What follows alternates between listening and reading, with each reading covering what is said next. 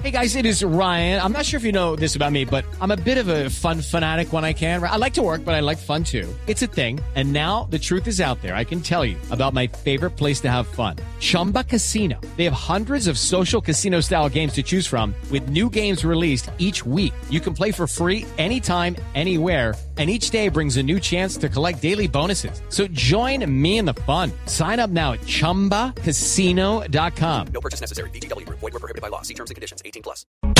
Una señal que se enlaza. Regiones conectadas a través de un dial. A partir de este momento, Oscar Montes, Ana Cristina Restrepo, Hugo Mario Palomar, Valeria Santos, Gonzalo Lázari, Rodrigo Pombo y Camila Zuluaga analizan y debaten el tema del día. El tema del día. Colombia está al aire.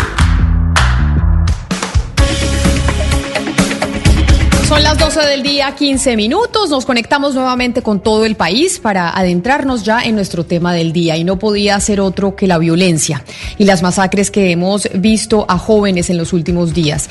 Les recordamos nuestro teléfono en la línea de WhatsApp en donde se pueden comunicar con nosotros, darnos sus opiniones, el 301-764-4108.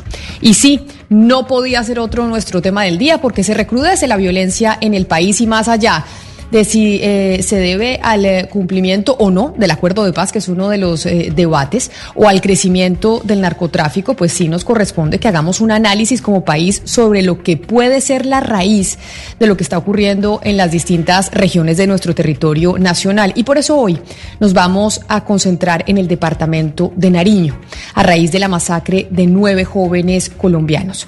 Y por eso hemos invitado, entre otras personas, al exgobernador de ese departamento, ex constituyente, ex congresista, el eh, doctor Antonio Navarro Wolf. Exgobernador Navarro, bienvenido, gracias por estar eh, con nosotros aquí en Mañanas Blue, hablando de lo que está pasando en, eh, en Nariño y cuál podría ser esa posible explicación que obedezca a que tengamos otra vez estas noticias de masacres a jóvenes colombianos.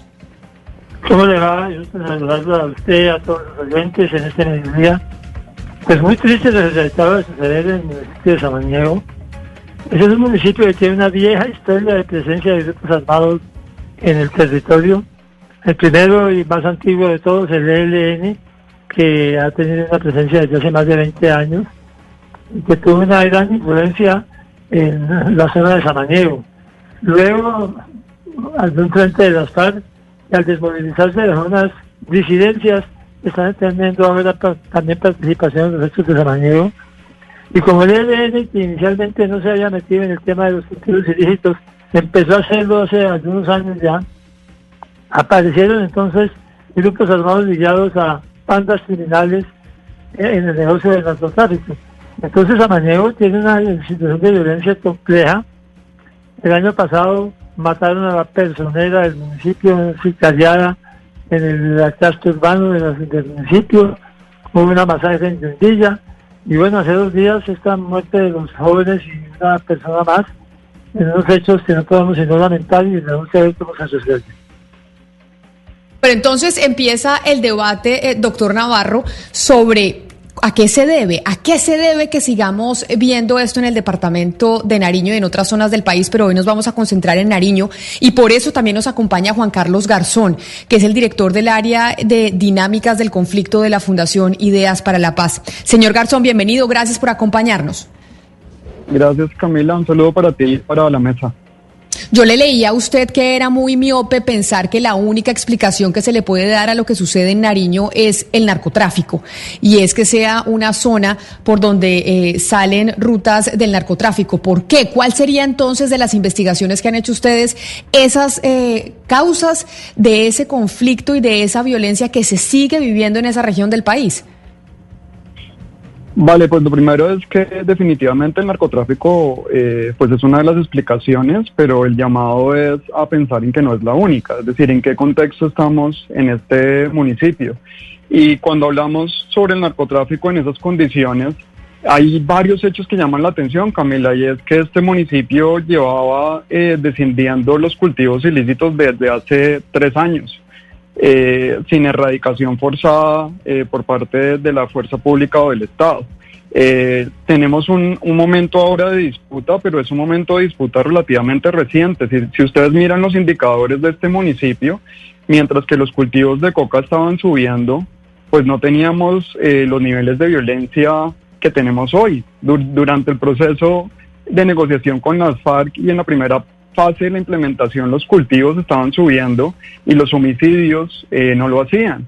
Entonces, un poco es el llamado es no a desconocer el narcotráfico como uno de los factores, sino a entender cómo el narcotráfico empieza a establecerse en el nivel local y a tratar de regular las relaciones en, en, en, la población, eh, influir en el, en el control de esa población. Y justamente es en ese marco donde tenemos este homicidio. Hay muchas poblaciones donde hay cultivos de coca y no tenemos esta situación. Entonces la mirada debería ser un poco más compleja. Claro, y precisamente eso me da pie para saludar a nuestro último invitado, que es Kylie Johnson, que es cofundador e investigador de la Fundación Conflict Responses, porque este fin de semana escribió a través de su cuenta de Twitter toda una explicación de lo que para él sería eh, las causas de lo que está sucediendo en ese territorio, que mucha gente compartió, que mucha gente leyó, y por eso, señor Johnson, señor Johnson, gracias por estar aquí también participando eh, de Mañanas Blue cuando Colombia está al aire. Bienvenido. No, muchas gracias y, un saludo Camila y un saludo a toda la mesa de los oyentes. Eh, sí, extendiendo un poco la de, la idea de Juan Carlos, eh, mirando qué son esos otros aspectos en la región, en el departamento, que ayudan, nos ayudan a entender este tipo de violencia, eh, aunque parece que no necesariamente sería el caso en Samaniego, y es ese control de la vida social, de, de la vida política de los habitantes que hacen los grupos armados en la zona, independientemente del índole que son. Eso lo hacen el ELN, lo hacen las disidencias de las FARC, lo hacen las AGC, y que terminan metiendo eh, dentro de sus conflictos lo que en vez de solamente, no solamente están tratando de buscar el control del narcotráfico, sino el control de la población, el control social y imponer un sistema de autoridad que no solamente permite que participen en el narcotráfico, sino que permiten controlar el territorio de tal fin que ellos se conviertan en la autoridad en esas zonas. Eh, entonces, un elemento central de esas disputas no solamente son las rentas ilegales que pueden obtener de los negocios ilegales de la zona como minería ilegal y narcotráfico, eh, claramente, sino poder político que logran tener y con ese poder político y control territorial, eh, eso para nosotros en Conflict Responses es uno de los elementos centrales para entender lo que ha pasado eh, no solamente en, pues recientemente, sino en los últimos años desde el acuerdo de paz en, en el departamento de Nariño. Claro, antes de seguir con las preguntas de mis compañeros para que dimensionemos un poco cómo el mundo incluso está viendo lo que sucedió en, eh, en, nuestro país y lo que pasó en Samaniego con esta masacre de nueve jóvenes, Gonzalo, hablemos de cómo reportó la prensa internacional eh, esta masacre.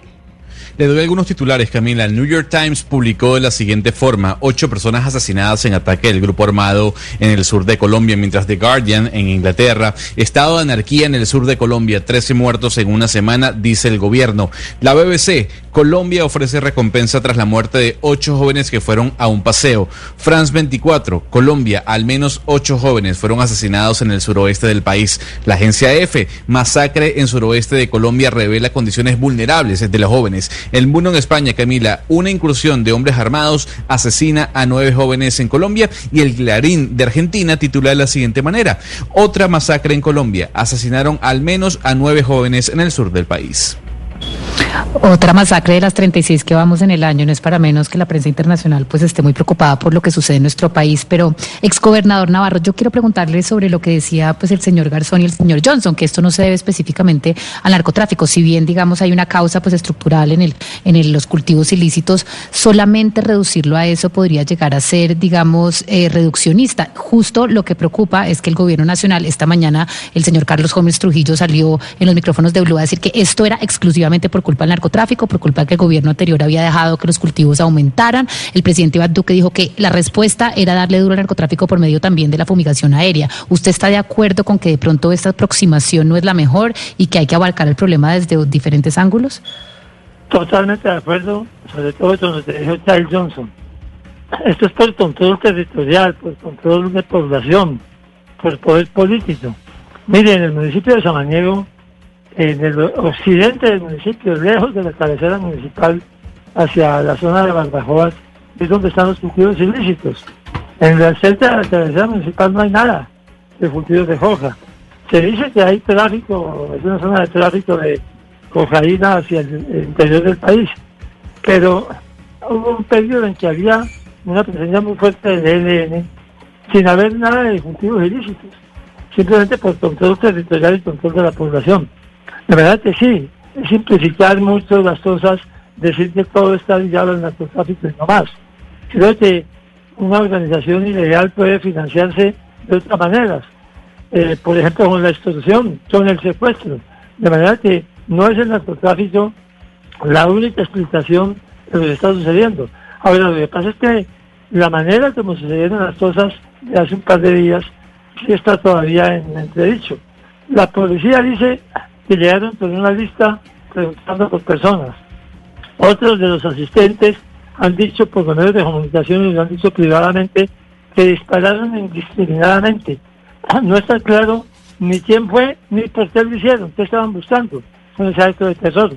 Pero evidentemente simplificar todo diciendo después de efecto del narcotráfico creo que no permite una comprensión real de lo sucedido. Sí, en ese sentido, por ejemplo, el señor Johnson ha dicho que hay pues un sistema de, gobernanza eh, criminal, pues que lo que busca es la, sustitución de la presencia del Estado y por eso le quiero preguntar a él cómo alterar ese orden eh, social y, de sustitución de, del pues del poder del Estado, qué tipo de intervención se puede hacer ahí.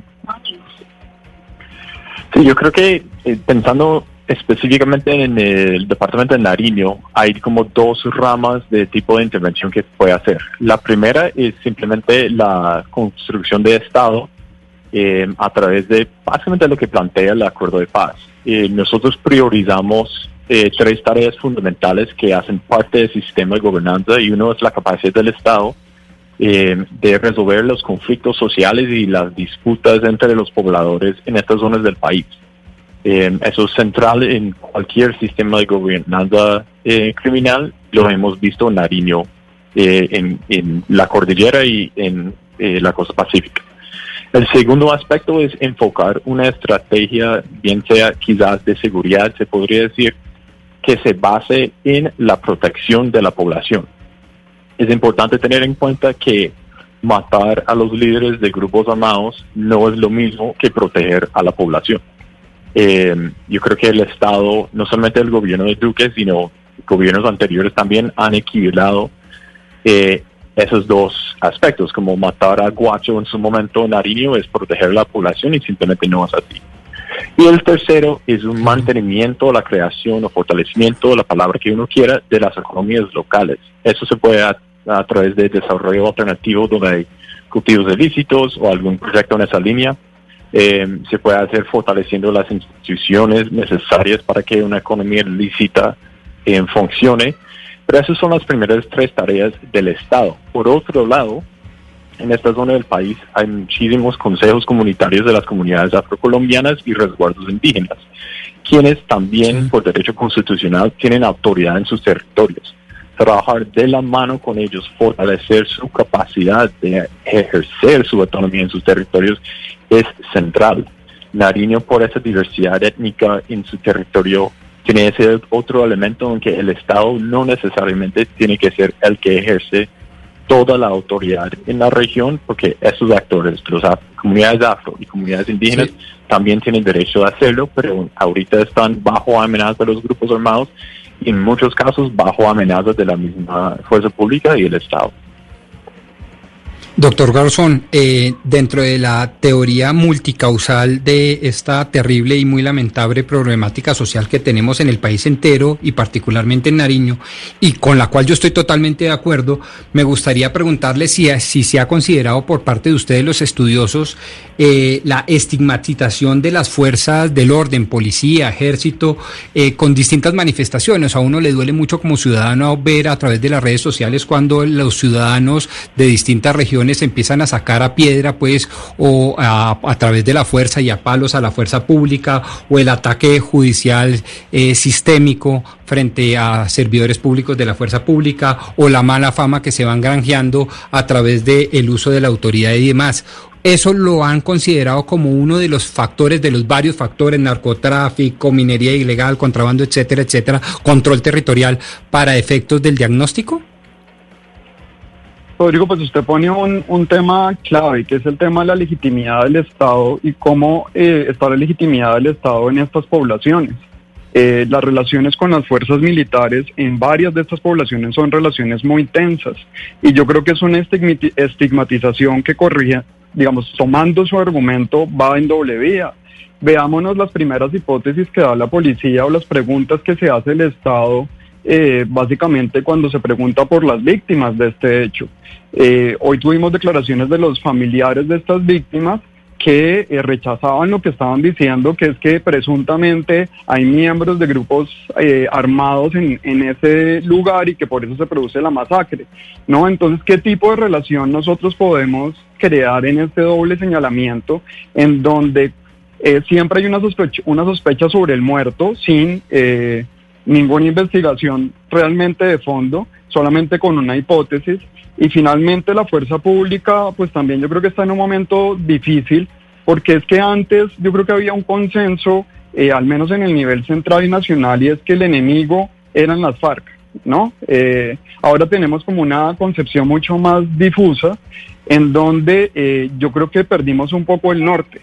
¿Y cuál es el norte? El norte de la fuerza pública finalmente es contribuir a la protección de las poblaciones.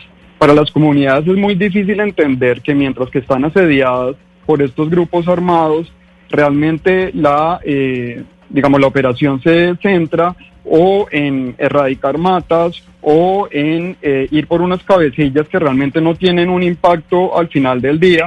Entonces yo creo que de esta no salimos eh, si no planteamos esa pregunta de fondo de cómo podemos eh, restablecer la legitimidad del Estado, no solamente a punta de legalidad, sino también a punta de un, del contrato social. Es decir, es que el Estado no solamente es fuerza pública, el Estado son muchas otras cosas. Claro, pero precisamente eso me da pie, eh, doctor Garzón, para preguntarle al, al exgobernador del departamento eh, de Nariño, Antonio Navarro, porque usted, doctor Navarro, fue Estado. Usted precisamente fue Estado en Nariño y posteriormente siguió eh, alguien de su línea política también en el departamento como gobernador, eh, el, eh, el señor Camilo Romero. Y entonces, ¿qué respuesta como de- desde la posición de haber sido Estado usted a esa falta de legitimidad en, eh, en el departamento y en, y en la región? Yo le voy a contar una historia de algo que me a mí. El día que yo me posesioné como gobernador, el primero de enero del 2008, dos días antes había habido una masacre de cinco personas en un municipio que se llama Leiva, en el norte del departamento de Nariño, en la frontera con el Cauca. Yo me fui para Leiva y le puse la cara a la situación con presencia directa del gobernador. El primero de enero del 2008 yo estaba ya en el Palmar, así se llama la vereda, donde habían matado a esas cinco personas. A partir de ahí, asumimos la responsabilidad de desarticular la organización que había producido esas muertes con algo que llamamos PIET, Presencia Integral del Estado en el Territorio. Conseguimos una financiación de la Unión Europea para ese programa especial que se llamó Que se puede y logramos en año y medio desarticular totalmente esa organización que por cierto tenía un nombre hasta curioso, se autodenominaban ONG, Organización de Nueva Generación. Esa organización de nueva generación fue desarticulada to- totalmente, pero había una presencia integral del Estado en el territorio. Construimos vías, hicimos programas de sustitución de cultivos, acceso a crédito, acceso a mercados, asistencia técnica, educación, salud. Y demostramos que ahí se podía. En esa zona de Leiva y del Rosario, del municipio vecino, donde operó el programa, conseguimos un 90% de sustitución de cultivos ilícitos y un mejoramiento muy sustantivo de la situación de la región en esa zona específica. Pero cuando yo terminé, si es Raúl Delgado, después eh, el director Sí. Camilo Romero, pero no hubo continuidad del programa, porque se acabó la plata de la Unión Europea. De manera que no es fácil que si no hay una prioridad del gobierno nacional, unido a los gobiernos departamentales y a los gobiernos municipales, en que sea un esfuerzo consistente y continuado de presencia integral del Estado en el territorio, no se consiguen resultados. Yo aprendí que sí se puede, pero necesita continuidad. Pero a propósito de eso que usted dice, doctor Navarro, y lo que nos decía eh, Juan Carlos Pombo, básicamente, si bien eso no va a ser la solución, si envía un mensaje sobre la presencia estatal eh, en el territorio, y es lo que se le critica, por ejemplo, al fiscal Barbosa, que sí se puede ir a San Andrés a hacer una gran investigación eh, de, corrupción, pero no obviamente, a Nariño y a Samaniego si no existe avión para poderse ir. Lo mismo también le cuestionan al presidente Duque de dónde está la presencia estatal, él como figura política, como nos contaba el gobernador Navarro, que hizo él cuando se poseyó porque había habido una masacre. Que si bien eso no va a generar una solución inmediata, sí manda un mensaje de presencia estatal en esa zona. Claro, poner la cara no soluciona poner la cara no, no, no soluciona el problema, pero abona, ciertamente. Pero lo que más me gustó de la respuesta última del exgobernador eh, Navarro Wolf fue precisamente, y así pues, he entendido la respuesta, es que le asiste una altísima responsabilidad al gobernante local. Eh, no solo por el tema de la descentralización estructural de la Constitución del 91, sino porque además para eso seguramente le votaron para que ejerza su autoridad como máxima autoridad de policía dentro de su jurisdicción departamental. Si entiendo bien entonces lo que está diciendo el doctor Navarro y esa manera de pregunta exgobernador es que debe haber entonces un compromiso decidido de las autoridades locales y eso. Tenemos un problema con la comunicación con el ah. doctor Navarro Pombo, permítame, lo, volvemos a contactar, pero entiendo, Hugo Mario, que, que además en el, en el Valle del Cauca, usted una región, en, la región en donde usted está presente, también hubo el asesinato de estos niños, que no nos terminamos de reponer del asesinato de los niños en el Valle del Cauca para irnos a Samaniego con la masacre de los jóvenes. Sí, claro, Camila, ya ha pasado una semana y no hay hasta ahora ningún avance en la investigación, por lo menos las autoridades no han revelado detalles de los hallazgos hasta ahora relacionados con los responsables y las causas de, de, la masacre de esos cinco menores de edad. Pero, pero yo creo, Camila, que el tema va más allá de la presencia estatal, es que siempre nos quedamos girando en torno a lo mismo. Eh, cada que hay una masacre en Colombia, entonces, claro, se hace un consejo de seguridad por parte de las autoridades, se ofrece una recompensa, se envía más ejército y más fuerza pública a la zona en donde sucedió eh, el, el crimen múltiple y algo se anuncia de inversión social, algunos anuncios se hacen con respecto al tema social también, por supuesto, eso es lo que siempre pasa y la historia se repite, pero eh, yo quería plantearle a, al señor Johnson sobre, eh, pues, la solución estructural a toda esta eh, situación de violencia que vive Colombia porque es que se firmó un acuerdo de paz con las FARC después de 50 años de conflicto, pero apareció un conflicto mucho más violento que el que existía con las FARC en algunas zonas del país.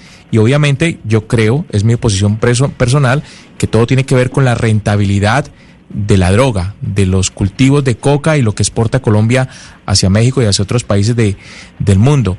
¿Cuál es la solución estructural eh, según su visión, señor Johnson?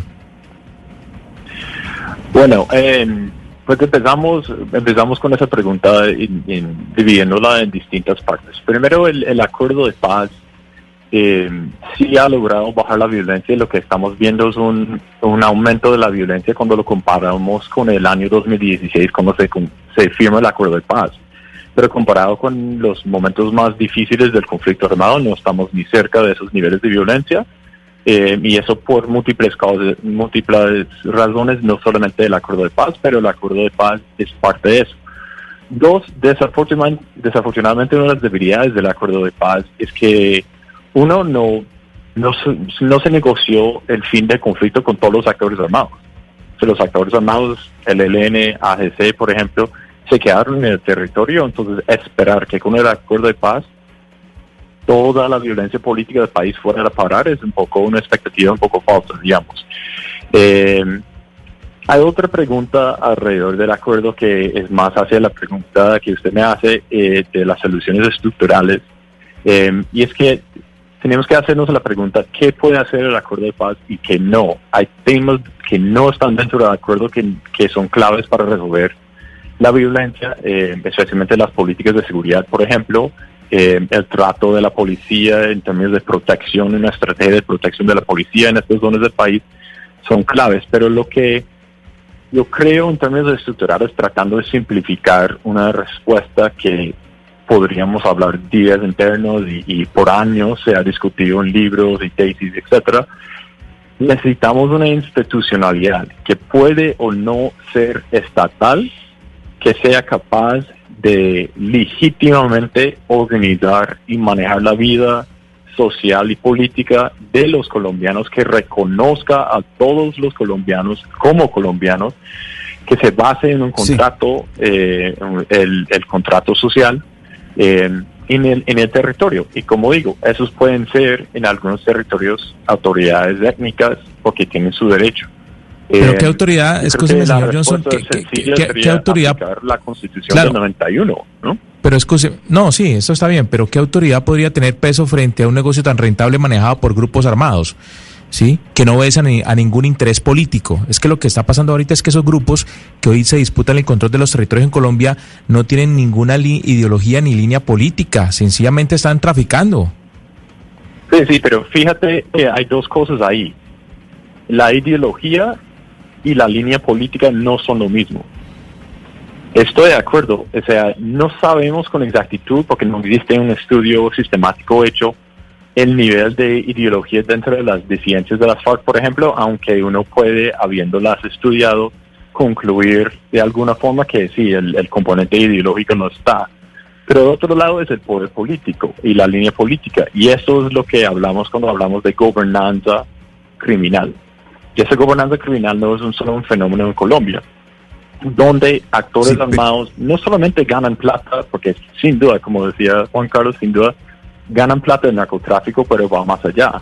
Eh, controlan la vida social, ejercen un papel mínimo de cierta institucionalidad, entendida la institucionalidad como las reglas de juego que rigen la vida en esos lugares. Son A grupos armados a- que son por más violentos. Hay gente en varias partes del país que les toca convivir con esos grupos y los buscan para resolver conflictos. A Eso, por propósito de lo que ha ejemplo, dicho el señor- es una, eso, es- eso es algo que, por ejemplo, va más allá del narcotráfico, porque las FARC lo hacían, Sí. los paramilitares de la SAUC lo hacían, las disidencias lo hacían, grupos Pero- con pero- pero, una señor relación Johnson, variante mire. con el narcotráfico lo han hecho. El narcotráfico, lo difícil del narcotráfico es lo que usted dice, que es la rentabilidad económica.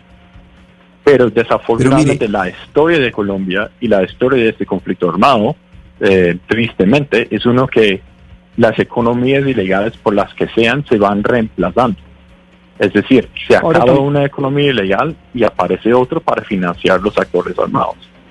Entonces Pero- el problema mire- va más allá simplemente del narcotráfico, pues, sino cómo el Estado colombiano, en este caso, Sí. pues, y otros actores pueden instalar y hacer funcionar economías ilícitas Sí. que pueden no solamente resolver el tema del narcotráfico, sino permitir que el Estado entra y ri- rige esa vida social local. Ahora, la gente, la- el narcotráfico es bastante rentable, pero la gente involucrada en el narcotráfico o los cocaleros, por ejemplo, ya no quieren estar ahí, están cansados de la violencia. Eso da una ventana de oportunidad para el Estado y, y creo que es tiempo de aprovecharlo seriamente. Permítame, Oscar, antes de su pregunta, porque entiendo que Juan Carlos quería eh, comentar algo ahí precisamente frente a lo que decía, estaba diciendo Kylie. Sí, eh, la primera pregunta que tenemos que hacernos es rentable para quién. Eh, yo entiendo que es muy rentable para unas organizaciones criminales que en medio de ese vacío estatal, pues finalmente terminan quedándose con unas ganancias sustancio- sustan- digamos, sustanciales, pero finalmente para las poblaciones el, el narcotráfico no es rentable, cultivar coca no es rentable. Si ustedes miran la información que hay de cuánto recibe una familia que cultiva coca, es una el 50% de las familias del programa de sustitución del gobierno estaban en, en, en una situación de pobreza. Entonces, finalmente es un tema de dónde ponemos las capacidades estatales.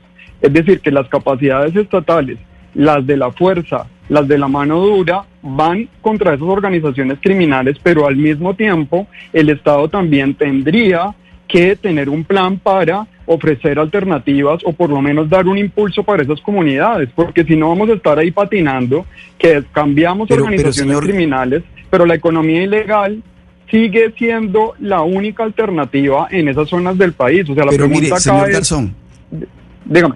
Señor, señor Garzón, pero mire, eh, es que a propósito de eso, yo creo que esa es la nuez de la discusión. Eh, el ELN no se había metido en el negocio del narcotráfico. Las grandes peleas que tuvieron el ELN con las FARC era precisamente por el tema del narcotráfico, porque el ELN nunca quiso meterse en ese negocio. Resulta que en, las, los últimos años el ELN está metido de cabeza en el negocio del narcotráfico y en Nariño lo está haciendo. Entonces, cuando se presenta ese tipo de hechos, que se pierde la razón política, que es la que, la que da surgimiento a estos grupos insurgentes, subversivos, y terminan metidos en el negocio del narcotráfico, ahí es cuando uno se pregunta, ¿qué puede hacer el Estado en ese caso distinto a combatir a esas organizaciones criminales que están viviendo el narcotráfico? Pero es que es una dicotomía que hemos siempre tenido, o sea, los, los, grupos armados ilegales siempre han hecho acciones criminales, o sea, que lo justifique con un discurso político es una cosa eh, distinta, ¿no? Entonces, ¿qué es lo que tenemos hoy? ¿Cómo, cómo hemos en el, hecho en el Estado colombiano para disminuir la violencia? Eso ha sido un proceso de domesticación de las organizaciones criminales. Lo que no puede permitirse el Estado colombiano es que vuelva a subir el homicidio. Es que aquí habíamos mandado un mensaje claro que el Estado colombiano no toleraba, digamos, organización que escalaba la, violencia era una organización que era objeto de la, de la intervención del Estado. Entonces creo que la cuestión ahí es mucho más compleja entre que si estamos ante un una actor criminal o un actor político. La pregunta que, que tenemos que hacernos es finalmente quién regula ese territorio. Y desafortunadamente la, la respuesta es, pues ese no es el Estado. Sí, yo, yo agregaría eh, a la pregunta que, sí, la pregunta en sí es, es, es muy sencilla, demasiado eh, simplista en el sentido que el hecho de que un grupo armado cometa un acto de barbarie como esta masacre tenaz en Nariño, quien del autor todavía no tenemos certeza para nada, eh, no es un reflejo de si es criminal o político. Las FARC que mantenían una ideología política así se haya debilitado a través de los años, también cometían masacres. Esto, eh, el ELN que tiene un, un, claramente una ideología política, aunque en los, en los territorios hay un aspecto criminal, digamos, cada vez más fortalece, eh, fortalecido, pues no, su violencia no es un indicador si es criminal o si es político, y eso es lo otro, no tenemos que pensar si este actor es criminal y contra los criminales le damos con todo, y contra los actores políticos se negocian. Es un, es un, un enfoque binario demasiado sencillo. Eh, además, hay experiencias en el mundo de negociación con crimen organizado, incluso. Y justo lo que decía Juan Carlos es el, es el core del asunto. ¿Quién regula ese territorio y cómo hace el Estado para regularlo? Esa es la pregunta. Es, no, no es tanto si el actor es criminal o no, porque como dije antes, actores tanto criminales que sin ideología como actores con ideología en este conflicto armado en el país regulan y han regulado esos territorios por años, por décadas. Y, y el tema ahí fundamental, entiendo, señor. Y ahí entiendo entonces, y es una pregunta de una vez para el exgobernador eh, Antonio Navarro, que usted hace una distinción, señor Johnson, entre ideología y poder político que me pareció bastante esclarecedora. Le decía antes de que se le cayera la llamada gobernador que por un lado entendí que eh, pues usted y, lo testimonió además eh, le otorga una altísima responsabilidad a los gobernantes locales por el tema de la descentralización por el tema de ser las máximas autoridades de policía en sus respectivas jurisdicciones etcétera. Pero lo segundo y como ya han corrido muchas respuestas después de esto me gustaría preguntarle si usted estaría de acuerdo en que el gobierno nacional o el estado como un todo más bien negocie también con esos actores criminales en Nariño que con o sin ideología en la práctica en la práctica tienen y ostentan poder político territorial. Decirle lo siguiente, para las autoridades regionales y locales no es fácil ponerse la cabeza de los temas de conflicto en las regiones porque son vulnerables. Mire, yo estoy convencido que en Samaniego todo el mundo sabe qué fue lo que pasó con estos ocho muchachos masacrados, pero nadie es capaz de decirlo. Todo el mundo tiene miedo, porque hay unos grupos armados que tienen una capacidad de acción sicarial y de acción armada muy grande, como lo han demostrado en los últimos meses y en los últimos dos años. De manera que no es fácil que un gobernador, y mucho menos que un alcalde de un municipio como el Samaniego o municipios similares, se ponga a la cabeza de un programa de cambio de la situación, porque precisamente, repito, es vulnerable. A mí me sucedió, cuando yo me metí en el programa Si se puede, pues me declararon objetivo militar, me tocó bueno, pasar por toda una serie de riesgos que afortunadamente se pasaron. Pero evidentemente, si se logra desde el nivel central del Estado una política integral de presencia del Estado en el territorio, que no es solamente fuerza pública, sino que es mucho más que eso, para disputar esa, ese control estatal a los grupos armados ilegales, se consiguen resultados. Oyendo al que le hizo la pregunta, una de las preguntas últimas, haciendo mención del ELN, efectivamente, hace unos años el ELN no estaba metido en el tema del narcotráfico, pero existía, se financiaba de otra manera, se existía y tenía control del territorio, sin que sin tuviera narcotráfico en sus actividades. Después ya se deterioraron hasta ese nivel de meterse en el narcotráfico también, y eso además atrajo a grupos armados que son simplemente negociantes de la violencia, que son las bandas criminales que para ganarse unos pesos, controlando solo los puntos ilícitos, tienen presencia armada y actúan de manera violenta. De manera que yo sí creo que tenemos que entender que hay que encontrar un mecanismo encabezado por el gobierno nacional, que tiene mucha más capacidad de ser menos vulnerable, pero con el acompañamiento de las autoridades territoriales y locales de presencia integral del Estado en el territorio. La discusión estamos haciendo aquí los tres, que usted no sabía que pensaban igual nosotros dos contertulios, es que esto es un tema que va más allá de la simplificación de decir después de cultivos ilícitos, resuelto el problema de cultivos ilícitos, resuelto el problema total. No, es un problema de presencia del Estado en el territorio de manera integral, de control territorial, de control político, y eso requiere que el Estado cumpla su función. Cuando se firmó el acuerdo de paz en las FARC, quedó un vacío. Y ese vacío en vez de haberlo llenado el Estado, lo dejaron ahí y lo llenaron otros grupos ilegales. Señor Garzón, yo quiero preguntarle porque, digamos, aquí con el equipo de producción estamos teniendo una discusión y es que hay algunos que dicen que el vacío que dejaron las FARC, digamos, fue suplantado por las mismas FARC, que las FARC nunca se fueron y que estas disidencias al final son las FARC con otro nombre. Ustedes que han estado en el territorio y que han podido, digamos, hacerle seguimiento al acuerdo de paz, ¿estarían de acuerdo con que las FARC nunca se fueron y que estas disidencias son unas FARC número dos y que el acuerdo de paz al final fue un maquillaje? No, pues eso no es lo que muestra, por ejemplo, lo que pasó en un municipio como Samaniego. Si ustedes miran, eh, la primera etapa de la implementación del acuerdo de paz en Samaniego es básicamente el intento del ELN de copar esas zonas.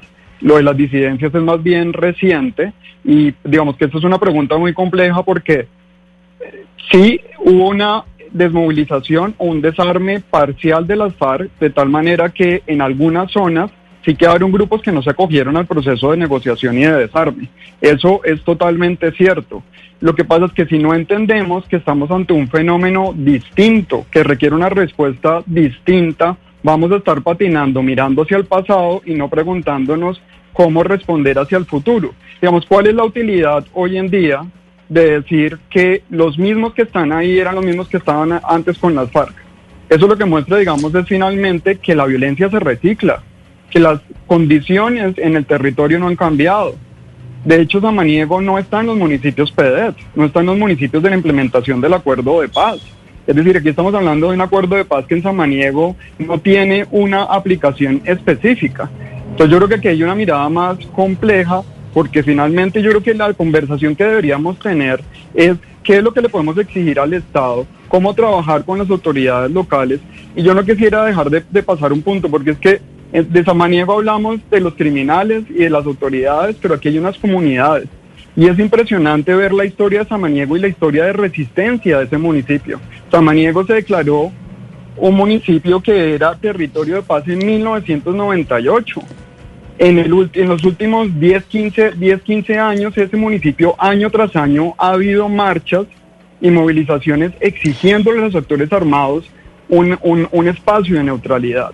No, Pero mire, señor Garzón, es que lo que usted está diciendo me parece muy interesante porque usted está hablando, digamos, de la idiosincrasia y de lo que ha ocurrido específicamente en Samaniego y, digamos, más allá estamos hablando del departamento de Nariño. Y lo que uno ve es que es muy diferente lo que está ocurriendo en Samaniego a lo que ocurrió en Cali, a lo que está ocurriendo en Montes de María, a lo que de pronto ocurrió en Ituango, lo que estamos viendo, digamos, de este recrudecimiento de la violencia, pues en todos lados, pues digamos que responde a circunstancias distintas. ¿Por qué entonces la, la, la respuesta del gobierno nacional es solo una? Glifosato, eh, aspersión aérea y ya. Una para todo el territorio nacional como si todo se comportara igual. De acuerdo, Valeria, yo estoy de acuerdo con esa afirmación, es un punto súper útil, pero finalmente tampoco, o sea, el Estado colombiano finalmente tiene como una manera de operar y la incapacidad que ha tenido, sobre todo en los últimos años, es la incapacidad de articular con las realidades locales de trabajar realmente con las autoridades locales. Bueno, estas autoridades son nuevas, eh, acordémonos que están posicionadas desde enero, pero uno lo que ve en el territorio es un cortocircuito entre la capacidad estatal, porque finalmente tenemos el Estado central es como un gigante con pies de barro, es grande, llega al territorio, pero finalmente no se queda, finalmente con los días se va desbaratando, finalmente no llega a establecer un diálogo y un proceso sostenido de creación de capacidades en lo local. Yo creo que esa es la pregunta de fondo hoy en términos de seguridad.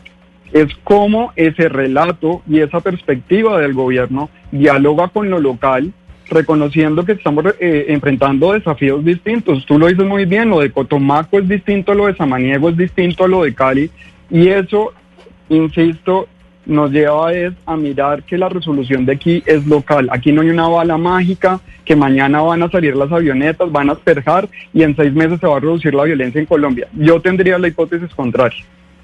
Eh, finalmente planteamos un poco lo que se lo que se ha dicho eh, que se puede hacer o que se va a hacer eh, en el territorio y le quisiera preguntar al señor Johnson por algunas de las cosas que se han planteado. Primero, pues ofrecer recompensas y también se ha dicho que, que van a llevar más ejército cuando la misma población ha dicho que no que no quiere tener que no quiere esa presencia del ejército. ¿Qué impacto tendrían este tipo de, de acciones como llevar más fuerza pública o ofrecer recompensas, este tipo de medidas que son más de reacción que de acción? Pues siendo franco, probablemente ningún impacto. Eh, no se puede comprar la legitimidad ni eh, de la gente simplemente diciendo como le damos X cantidad de plata si nos da información sobre X hecho.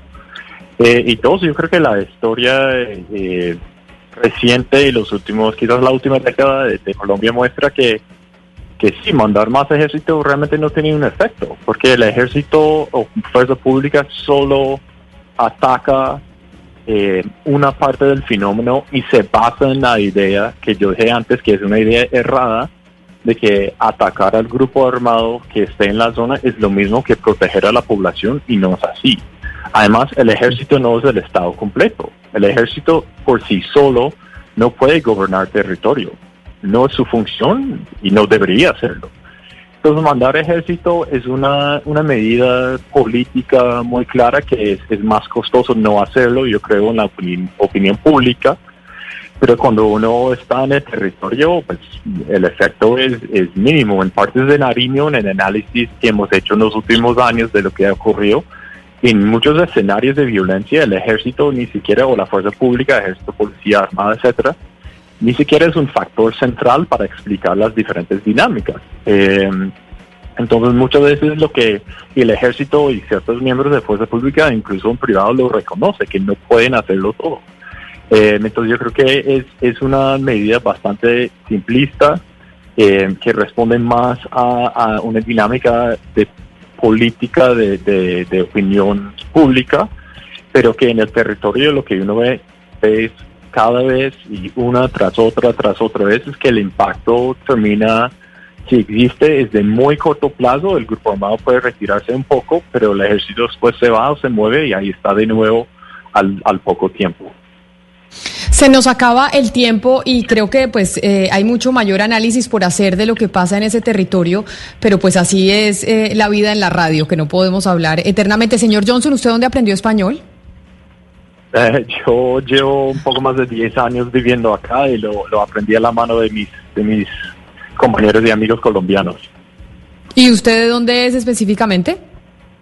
Yo soy de, de Connecticut, en Estados Unidos. Bueno, pues ya lleva hablando perfecto. Señor Kylie Johnson, cofundador e investigador de la Fundación Conflict Responses, mil gracias por, eh, por haber estado aquí con nosotros, por eh, explicarnos un poco lo, lo que pasa en, en el departamento de Lariño y cómo toda la respuesta no puede ser que obedece al, eh, al, narcotráfico, como incluso nos dicen y opinan muchos oyentes en el 301-764-4108, que los hemos leído todos, hemos leído todos sus mensajes, y existe ese imaginario que es por cuenta del narcotráfico el conflicto que se vive y la inseguridad que se vive en Nariño, y esa no es la única arista que hay que mirar. Señor Johnson, gracias por haber estado aquí con nosotros. No, a ustedes muchísimas gracias y, y con mucho gusto. Y Juan Carlos eh, Garzón, director del área de dinámicas del conflicto de la Fundación Ideas para la Paz, también mil gracias por sus aportes y por haber participado con nosotros hoy aquí en Mañanas Blue. Gracias Camila, permítame decir una sola cosa y es que no quiero que quede el mensaje que nosotros estamos aquí diciendo que no hay que hacer nada con el narcotráfico. Me parece que la, el mensaje aquí es que no solamente es el narcotráfico y que incluso si aceptáramos que el problema es el narcotráfico, la respuesta militar es insuficiente. Eso tiene que quedar claro. O sea, aquí no, no estamos siendo permisivos con el tema del narcotráfico. El tema es que no podemos tener eh, respuestas tan sencillas que no nos están llevando eh, a, que las, a, las, a que las poblaciones tengan un mejor estado de seguridad. Claro que sí, señor Garzón, gracias. Y por último, exgobernador del departamento de Nariño, quien fue estado en ese territorio, doctor Antonio Navarro, usted mil gracias también por haber aceptado esta invitación aquí a Mañanas Blue cuando Colombia está al aire. Gracias. Y presencia integral del Estado en el territorio, erradicando trata, pero haciendo muchísimo más que si no, no funciona. Así es, eran nuestros invitados en donde pues nos ayudaban un poco a entender cómo este recrudecimiento de la violencia en el país eh, pues tiene una explicación mucho más allá de si funcionó o no funcionó el acuerdo de paz, de si hay un crecimiento de los cultivos de coca y del narcotráfico o no, sino hacer un análisis más profundo de qué se puede hacer en ese territorio para no tener que seguir repitiendo la historia que hemos contado tantas veces en nuestro país. A ustedes mil gracias también por haber estado aquí conectados en Mañanas Blue cuando Colombia está al aire. Ya llegan mis compañeros de Meridiano Blue con más información y nosotros mañana a las diez y media de la mañana nos volvemos a encontrar. Judy was boring. Hello. Then Judy discovered chumbacasino.com. It's my little escape. Now Judy's the life of the party. Oh, baby, Mama's bringing home the bacon. Whoa. Take it easy, Judy. The Chumba life is for everybody. So go to ChumbaCasino.com and play over 100 casino style games. Join today and play for free for your chance to redeem some serious prizes. ChumbaCasino.com. No purchase necessary. Void where prohibited by law. 18 plus terms and conditions apply. See website for details.